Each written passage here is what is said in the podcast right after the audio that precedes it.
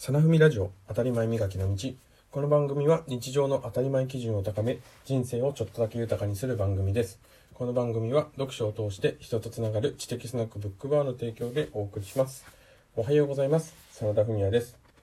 今日は仕事ができるとはどういうことかの第3回目最終回をお届けします。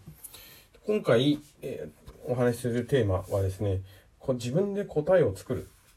えー本の中ではですね、インス、えっ、と、イン、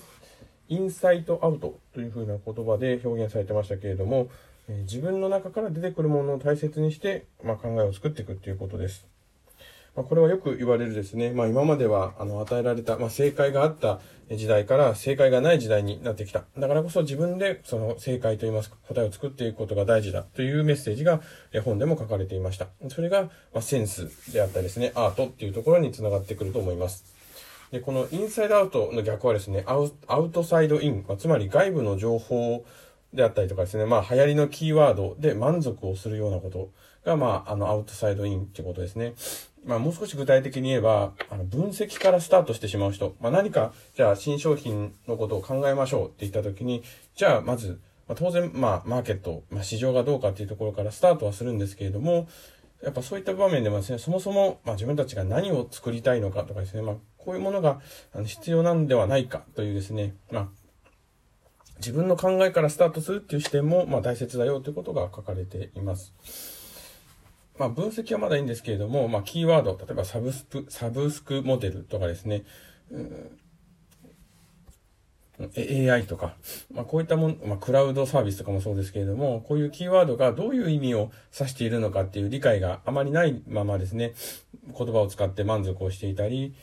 何かですね、こう、は、考えを始めようって言った時に検索をすぐしてしまったりっていうのが、このアウトサイドインの傾向だっていうことで書かれていたので、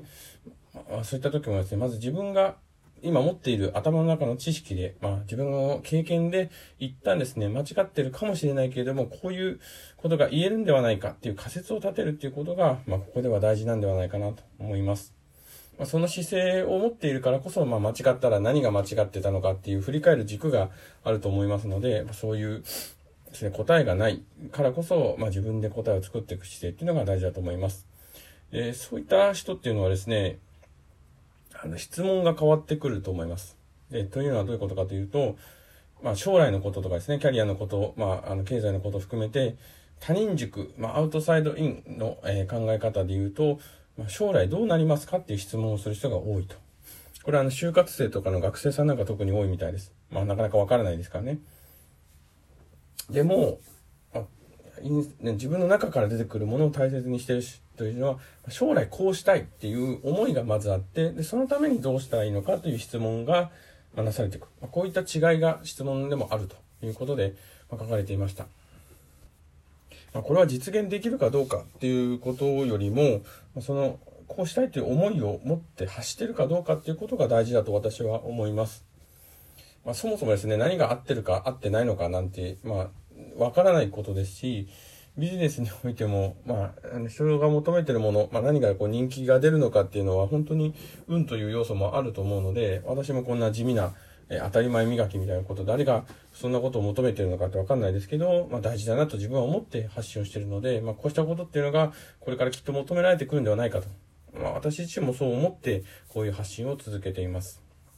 で、最後ですけれども、こういった学んだことで、まあ、とはいってもですね、インプットは当然あるので、まあ、学んだこととかですね、なるほどなと思った学びのことっていうのは、私が思うには、それをですね、自分の中から出てくるものに変えるためには、やはり行動につなげていくっていうのが、まあ、いろんなところで言われてるけ、言われてることですけども、大事だと思います。なので、まあ、わからないこと、新しく知ったこと、あ、なるほどなって学んだことを、明日自分の立場で置き換えたときに、どんな行動をするのか、行動にするのかっていうことを、変換していく。まあ、これが、大切だと思います。変換して行動する結果ですね、あ、自分自身やってみたら意外に難しかったとかですね。あ、やってみて、私はまあ人で喋るのはいいけれども、聞く方が苦手だなとかいう気づきが出てきた上で、だから私はこうするという自分自身の答えっていうのが、まあこういった、ただ単に学んだで終わらずにですね、行動することによって、できてくるんではないかなと思います。でこの行動っていうのも本当に些細なことで構わないんじゃないかなと私は思っています。例えばですね、私も先日話をしたように、並列でなく直列の考え方を持つ。まあ、チェックリストっていうのは、まあ、並列で作ってますけれども、まあ、時系列、まあ、どういう順番でやっていくのかっていうことをしっかりイメージして、まあ、物事を考えていく。まあ、タイミングが大事だってことを先日学んだのでですね、まあ、 to do リストを、まあ、作る、まあ、タスクリストを作った上で、まあ、一日どういう風な流れで一日がこう進んでいくのか、その中でどういう順番でやっていくのか、